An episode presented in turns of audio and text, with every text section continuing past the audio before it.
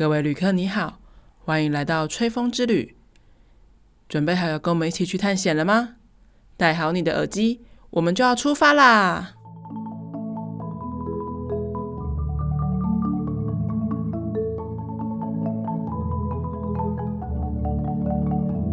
！Hello，大家好，欢迎收听音乐吹吹风，我是主持人 Joy。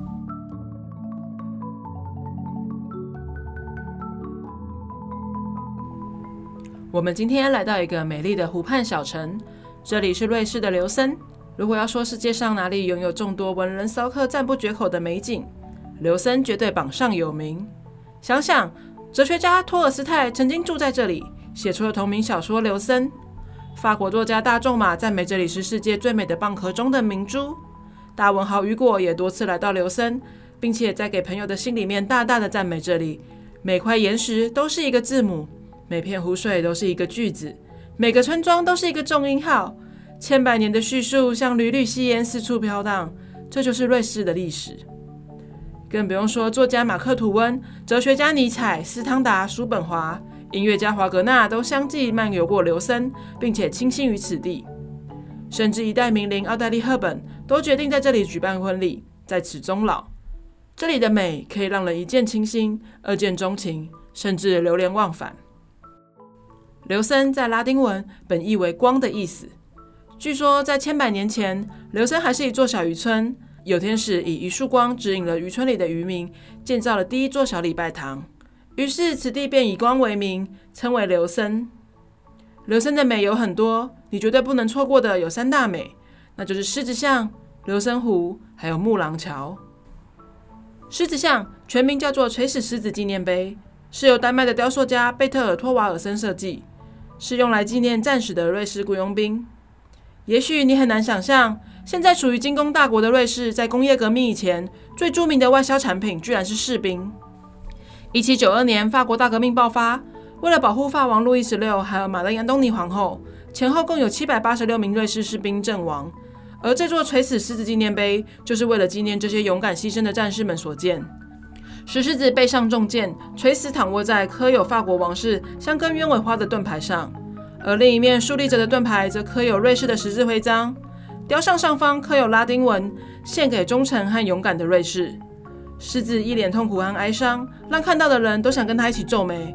也难怪马克吐温曾经说，这是世界上最悲伤也最感动人的一块石头。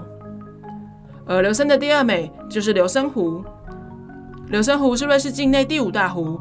四边为四大洲，故又称为四洲湖。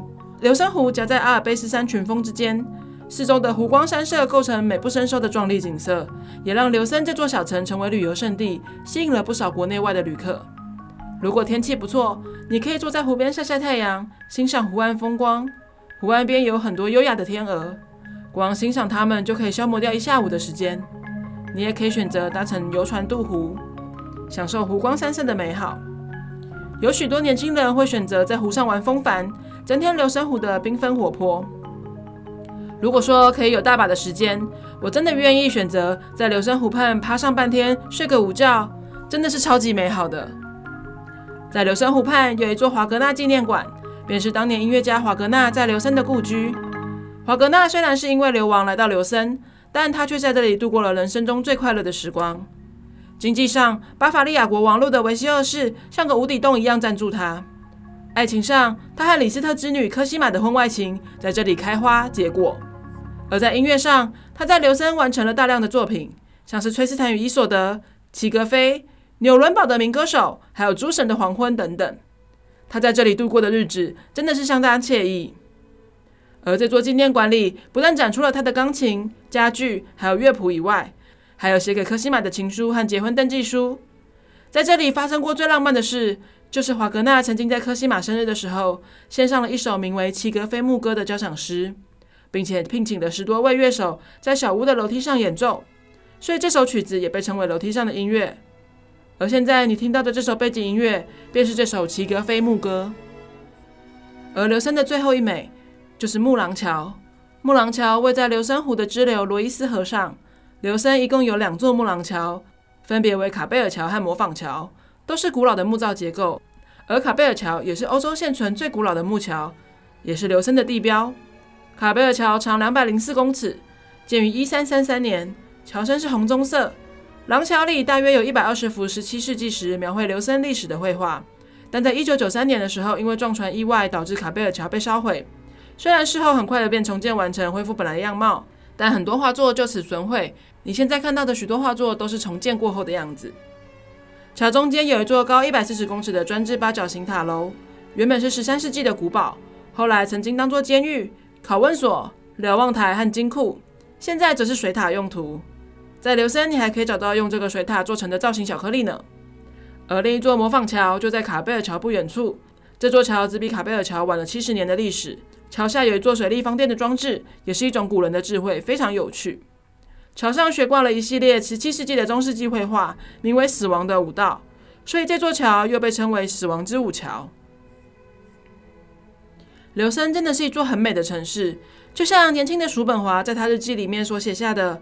从山上尖利的岩石到镜子般明亮的湖水，所有的东西都有它自己的形状和色彩。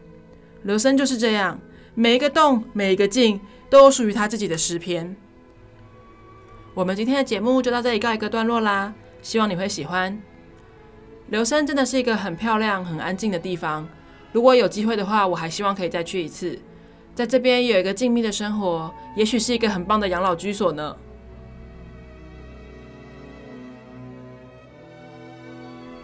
如果你支持我的节目，欢迎上脸书 Enjoy Studio 粉丝专页帮我按赞分享，也欢迎你把这个节目推荐给你身边喜欢旅游、喜欢音乐的朋友们，让我们来一起分享这个世界的美好。